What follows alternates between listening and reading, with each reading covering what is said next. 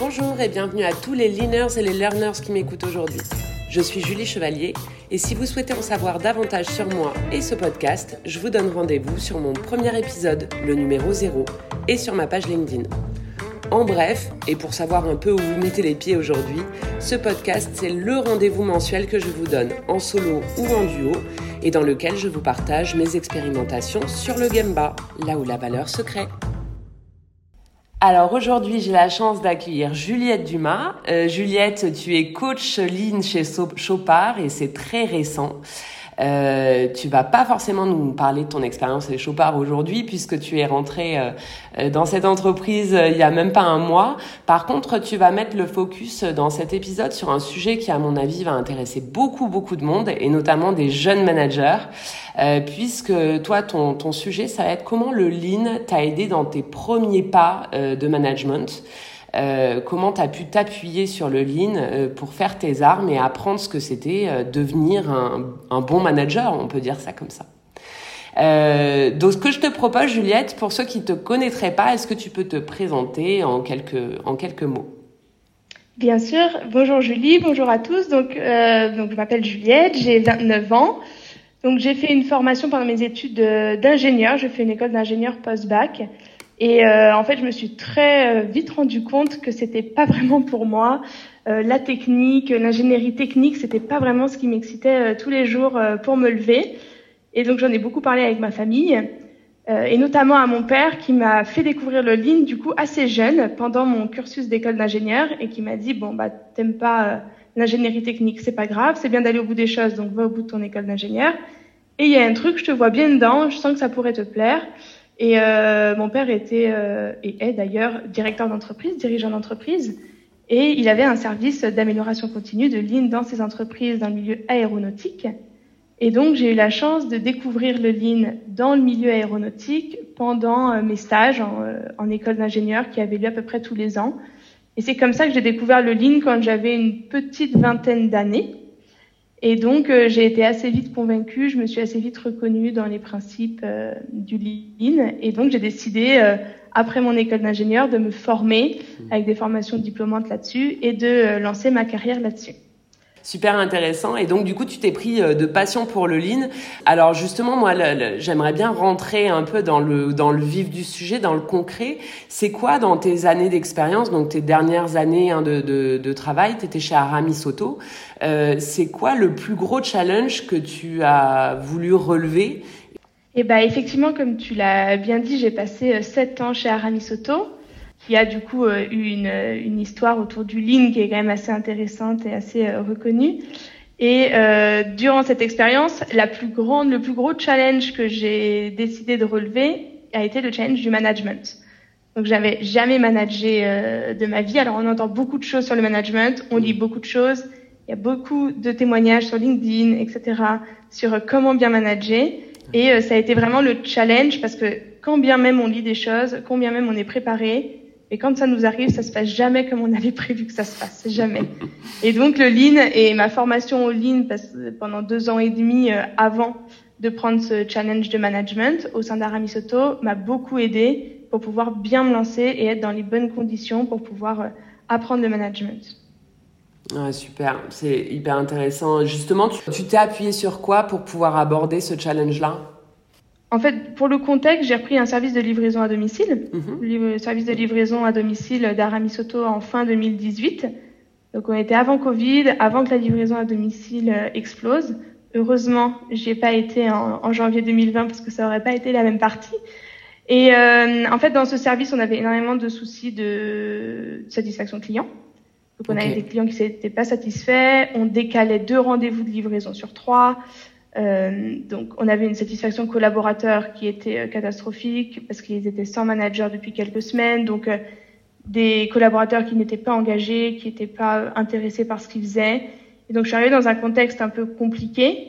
Et donc, il y a quelques principes que j'ai appris avec le Lean qui m'ont servi dès le début, qui sont notamment le fix the team first. Mm-hmm. Donc, première étape que, à laquelle je me suis tenue qui a été de, OK, il faut que tu fixes ton équipe parce que sans équipe, ça ne sert à rien d'aller chercher de la performance ou d'aller leur demander de bosser plus ou de bosser mieux. Enfin, ça n'a pas de sens, quoi. Et donc, pour bosser ce, ce pilier-là, j'ai travaillé selon quatre points. Le premier, qui, qui, est un peu, si tu veux, les quatre points pour lesquels les gens viennent bosser. Euh, J'outrepasse le salaire, etc., ou les besoins vitaux. Ouais. Euh, le premier étant, en fait, je viens dans un endroit où je me sens bien, un environnement où je me sens bien, avec des collègues que j'aime bien, avec qui je me sens bien, dans le respect, etc. Le deuxième, qui est, en fait, je sais, entre guillemets, à quoi je sers dans la société, je sais à quoi je contribue, je sais quelle est ma mission. Hmm. Le troisième étant, euh, quand je rentre le soir dîner avec mon conjoint, ma conjointe, je sais lui dire si j'ai passé une bonne ou mauvaise journée. L'objectif n'étant pas qu'il y ait que des bonnes journées, mais au moins je sais moi définir si la journée était bonne ou pas. Et le quatrième point étant si j'ai besoin d'aide, si je suis bloquée, j'ai assez confiance et je suis assez bien pour lever la main et j'ai un manager qui vient m'aider, qui m'aide à résoudre mes problèmes, qui m'aide à me développer, qui m'aide à me faire progresser. Ouais. Et donc ça, ça a été vraiment les quatre piliers sur lesquels je me suis vraiment focusée sur les premiers euh, mois, je dirais même, de management. Hmm. Euh, et, et, personne par personne, j'ai regardé qu'est-ce que je devais changer moi dans mon comportement, dans ma manière d'être avec eux, pour pouvoir les faire progresser selon ces quatre points. Et en fait, plus le temps est passé, plus je me suis rendu compte que j'avais fait pas mal de trucs un peu cons, quoi. Euh, de par mon ancien poste, parce que j'étais euh, coach lean et donc du coup j'étais énormément soutenue par euh, Nicolas Chartier, Romain Baucher, Nicolas qui était PD, qui est toujours PDG euh, d'Aramis Auto, Romain qui à l'époque était directeur du commerce et donc j'étais très soutenue et je m'étais dit bah en fait c'est bon, je suis soutenue, je vais pouvoir enfin asseoir mon autorité, il va il va pas se passer grand chose parce que voilà je suis soutenue par les, les, deux grands chefs, je vais pouvoir apporter des solutions parce qu'en fait grâce à mon expérience précédente de coach lean qui était en réussite, bah du coup j'ai pour, pourquoi faire plus compliqué quoi. Et en fait dans ces premiers pas là, je me suis rendu compte que c'était pas du tout la bonne manière de faire, d'appréhender les personnes surtout. Et donc ça rejoint un peu un des principes du lean qui est le développement des people avant euh, avant tout. Et, euh, et donc là je l'ai vraiment compris à ce moment-là. Et donc bah j'ai passé énormément de temps à m'intéresser personne par personne sur qu'est-ce que je devais changer moi vis-à-vis d'eux pour qu'ils puissent se sentir bien selon ces quatre points-là. Mmh.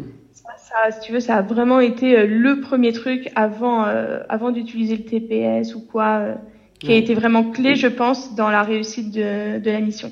Du coup, est-ce que euh, par rapport au fixe de Team First, aurais une petite anecdote à nous raconter, un truc assez euh, hands-on, tu vois, pratico-pratique, euh, qui, qui nous permette de, de voilà de, de mettre comment dire un visuel derrière le terme fixe de team, tu vois, qui peut paraître un petit peu conceptuel pour certains? Eh ben, je peux t'expliquer euh, une anecdote euh, assez euh, simple euh, qui concerne le premier point de mon fixe de team, qui est je suis dans un environnement où je me sens bien avec des collègues que j'aime bien, qui me respectent, etc. Euh, quand je suis arrivée, en fait, on avait un grand open space qu'on partageait avec le service client. Et euh, quand je suis arrivée, en fait, il y avait vraiment une armoire euh, qui faisait à peu près 2 mètres de haut jusqu'au plafond et 5 mètres de large, c'est-à-dire toute la largeur du plateau, qui était bien là pour séparer les deux espaces. Euh, mon bureau était caché derrière une imprimante et séparé du bureau de, de mon équipe. Donc il y avait vraiment euh, quelque chose en termes d'environnement. Il y avait des frontières, était, ouais. Un peu weird. Ouais. Exactement. Ouais. Et bien tracé. Et donc du coup, euh, j'ai essayé d'utiliser la, la, le TPS euh, qui me dit de faire du 5S quand on veut développer la confiance mutuelle, etc. Et notamment travailler sur l'environnement des collaborateurs. Et donc, du coup, je fais un exercice de 5S avec eux, et donc, euh, on commence à se poser des questions de pourquoi cette armoire est là, euh, est-ce que t'as, pourquoi tu as besoin de ça, etc., pour essayer de comprendre comment on pourrait aménager le service différemment. Et donc, un des premiers trucs qu'ils me disent, c'est, en fait, l'armoire, elle est là, il n'y a rien dedans, mais par contre, elle nous sert à délimiter l'espace parce que nous, on veut vraiment pas être associé au service client. Parce que le service client, c'est les problèmes, et nous, on est la livraison à domicile, on fait vraiment, euh, on apporte un autre service que répondre aux problèmes, et on veut vraiment pas être associé à eux. Et donc, ça a permis de créer des discussions. Ouais. Ça a permis de mieux comprendre en fait euh, l'historique. Ça a permis de mieux comprendre les problèmes qu'ils avaient, de les facer, et donc plus tard de les adresser. Et finalement, on a très vite enlevé ces deux armoires. On a très vite rapproché mon bureau de leur bureau pour que je sois avec eux et pas caché derrière l'imprimante. Et donc, en fait, le fait d'avoir ces discussions-là, ça fait partie de créer l'environnement de travail pour les collaborateurs. Mm. Euh, et c'est l'environnement de travail qu'ils choisissent. Mais si tu veux, le 5S, euh, pour le coup, m'a permis de créer des discussions avec eux et de m'intéresser à eux et à leur environnement de travail. Et là, d'un côté, tu crées l'environnement de travail pour eux, et de l'autre, tu crées la confiance entre le nouveau manager et le collaborateur.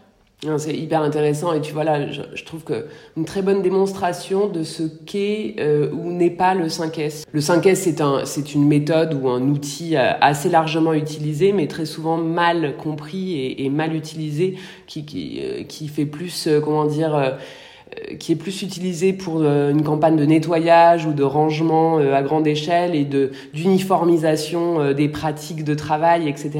Et là, ce que tu nous racontes, c'est complètement différent. C'est-à-dire que l'intention derrière, qui n'est absolument pas cachée, c'est retrouver la confiance dans l'équipe, retrouver de la collaboration, du teamwork.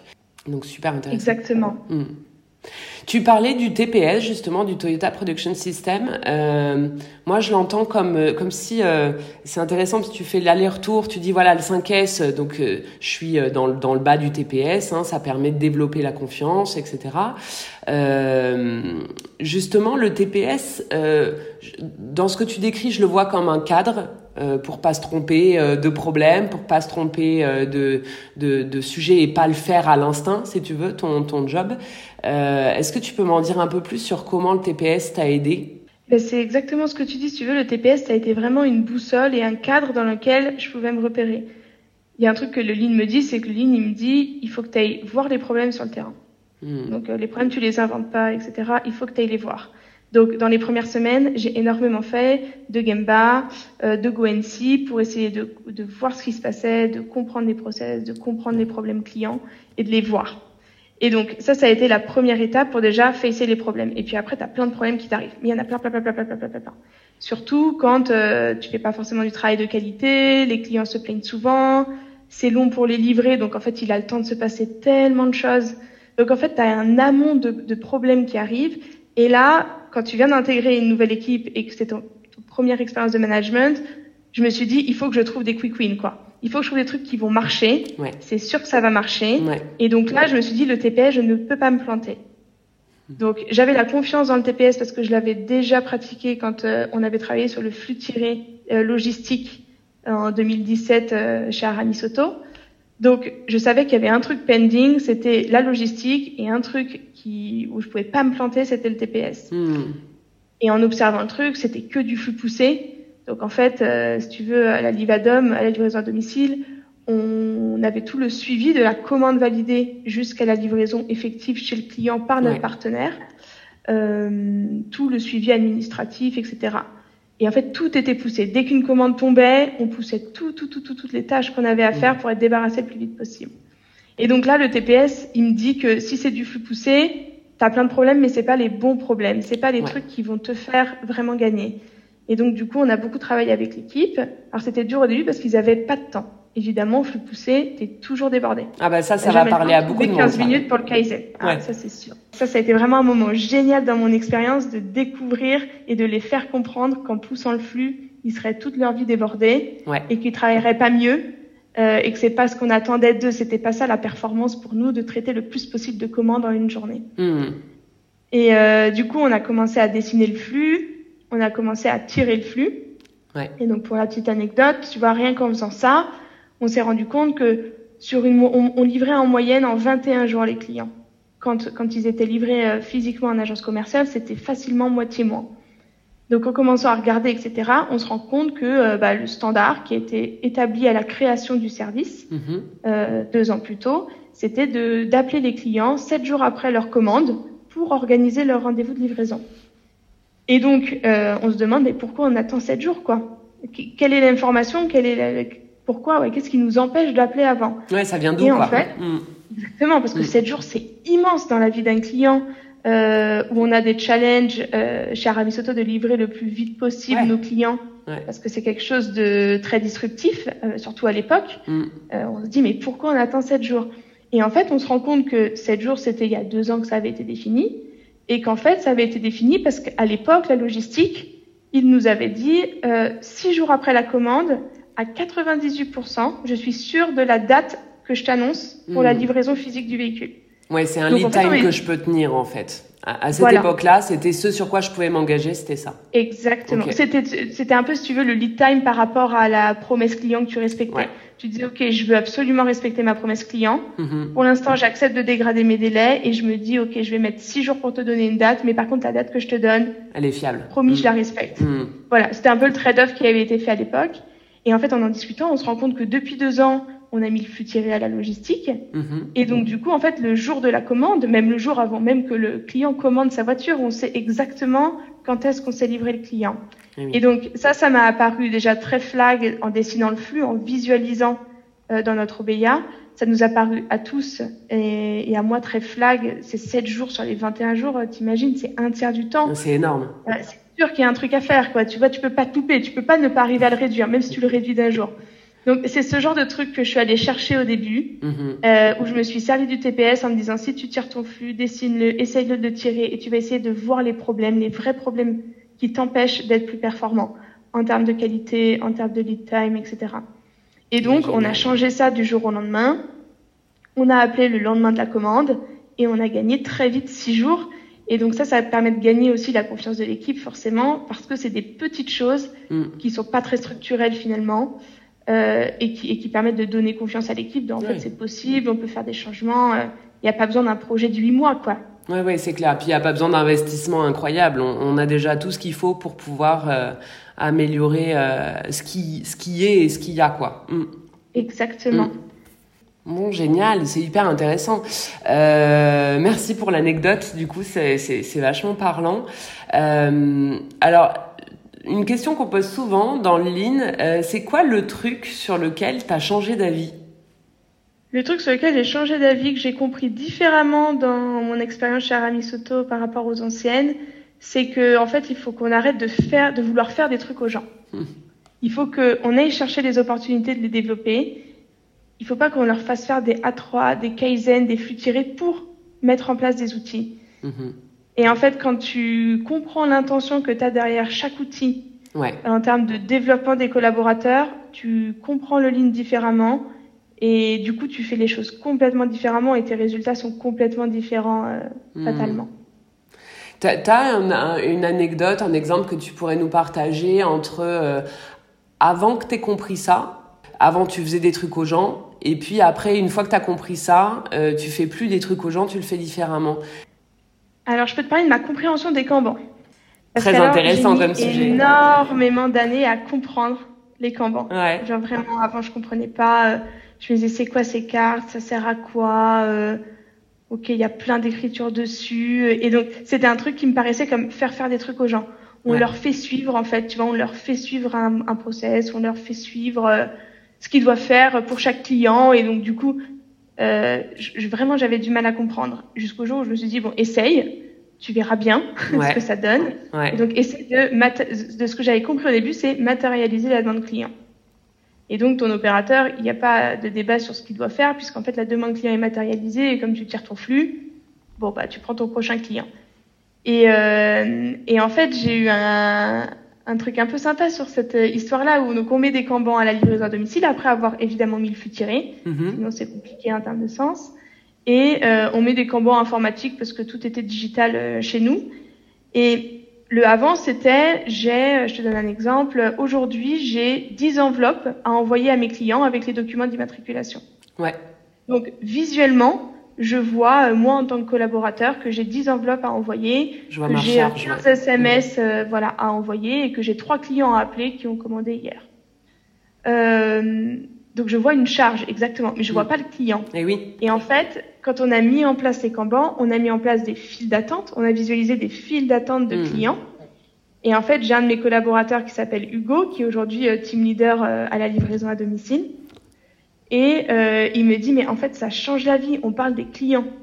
On voit les clients, on n'a pas un nombre de tâches à faire, on a des clients à servir. Et du coup, euh, bah déjà là, on n'a on pas, on pas le même, la même intention derrière. Hmm. Ça sensibilise pas de la même manière. Et donc, euh, et donc, c'est là où j'ai compris que l'outil n'était pas que l'outil, c'était pas qu'une carte qu'on donnait, en fait, c'était qu'est-ce qu'on provoquait chez le collaborateur, qu'est-ce que ça créait chez lui hmm. et quel engagement ça créait à servir un client, quoi. Ouais, c'est clair. Et c'est, ça prend tout son sens. Tu sais, quand on dit euh, orienter le regard des collaborateurs sur le, enfin, vers le client, euh, c'est, concrètement comment on fait. Bon, bah concrètement, là, tu viens de nous, décrire euh, parfaitement comment on fait. Tu vois, dans le quotidien du travail, plutôt que de s'intéresser à la tâche et de regarder ce que font les gens et, et de tomber dans un management plutôt commandant de contrôle. Euh, c'est euh, voilà comment, qu'est-ce qu'on est en train de, de, de, de quelle pièce est en train d'avancer vers, vers le client et est-ce qu'elle avance au bon rythme et normalement, sans embûche, ou est-ce qu'elle est en train de, de, vivre un moment difficile? Exactement, et ça change toutes tes discussions en fait avec euh, hmm. les gens. Parce que tu leur dis pas, ah ben t'en as trop en retard. Tu dis, ok, qu'est-ce qui te, qu'est-ce qui te manque? Hmm. De quoi tu as besoin? Qu'est-ce qui t'empêche d'avancer pour pouvoir servir Monsieur Dupont? Et en fait, ça change tout. Ouais. ouais. Ça change tout. Il faut, il faut le tester pour le comprendre. Euh, je vois tout à fait de quoi tu parles. Après, je pense que voilà, pour les auditeurs qui n'ont pas encore euh, mis les mains dans le cambouis et qui n'ont pas encore testé euh, le flux tiré, le système Kanban, ça peut rester encore un peu conceptuel. Mais voilà, tester sur un morceau de flux, sur un, sur, un, sur un petit bout, et, et vous verrez que c'est assez game changing, comme on dit. Ouais, c'est puissant. Ouais, ouais. Euh, j'ai une question qui me vient, euh, qui est pas une question qu'on a préparée, euh, qui est assez spontanée, mais parce que tout à l'heure tu, tu as mis le doigt sur un sujet qui revient très très souvent dans les entreprises, qui est le sujet du temps, du rapport au temps et à la surcharge de travail, et le fait que dans un dans un, contexte de flux poussé, on a toujours un millier de choses à faire et on, on s'en sort pas. Le niveau de l'eau est toujours au-dessus de la tête, quoi. Et, tu, parlais, euh, tu, disais que voilà, quand tu as commencé, tu as déjà commencé par expliquer qu'il fallait sortir du flux poussé euh, pour pouvoir commencer à tirer le flux, pour voir les bons problèmes.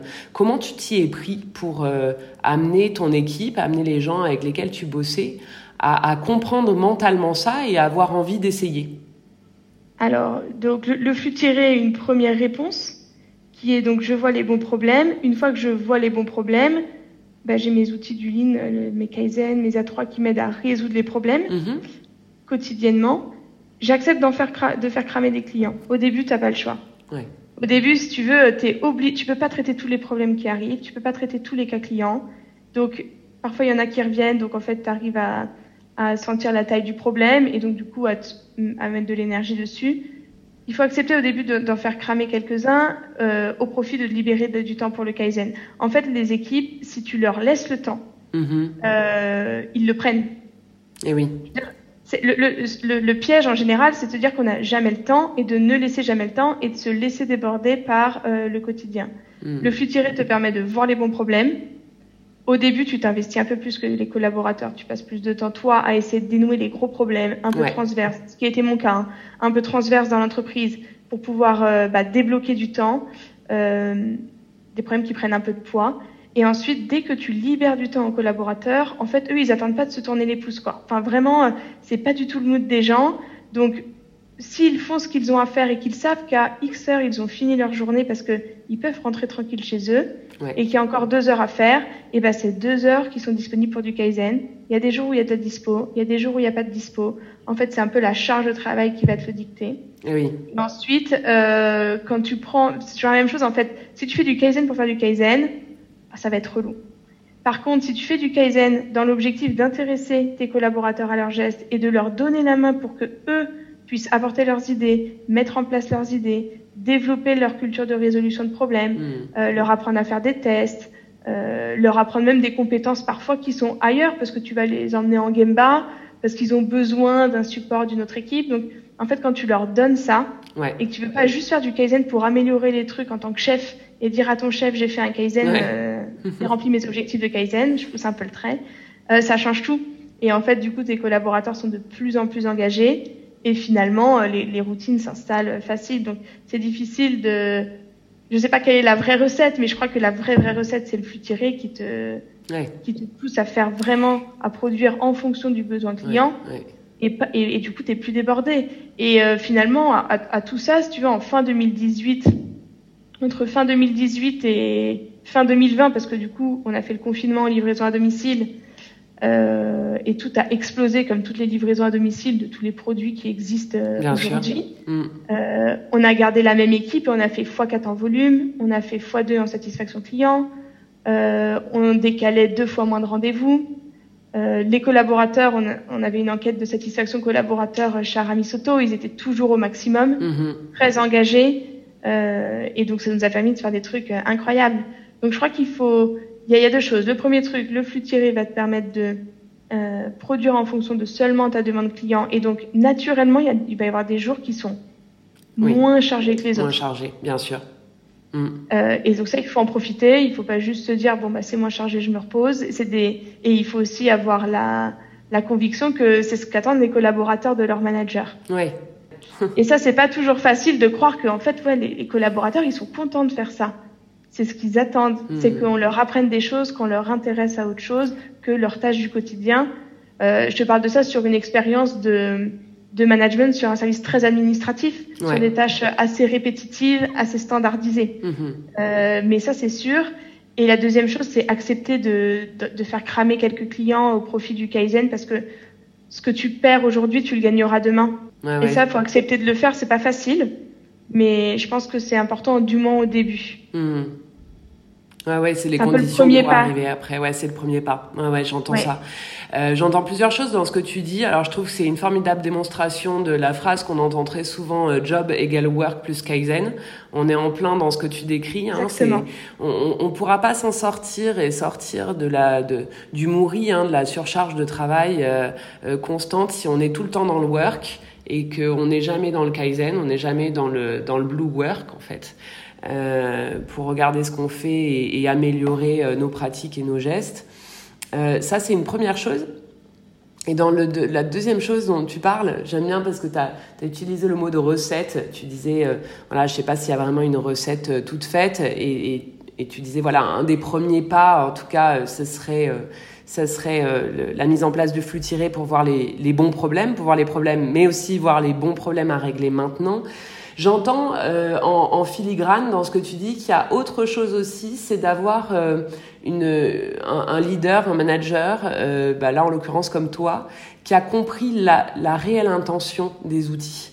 Euh, qui euh, utilise pas l'outil pour l'outil ou l'outil pour euh, bah, des fins comme tu dis de reporting euh, pour se faire mousser euh, à son chef ou pour x ou y raison qu'elle soit valable ou pas mais qui a compris que les outils du lean c'est un système d'apprentissage et un système de développement des des people et, et que ça part de là quoi je crois que c'est la clé. Ça te fait vraiment faire les choses très différemment. Ça ouais. te fait vraiment avoir des discussions mm. différentes. Euh, ça change tes rapports aussi en termes de management t'es pas un chef, quoi. En fait, quand t'es manager lean, t'es pas chef.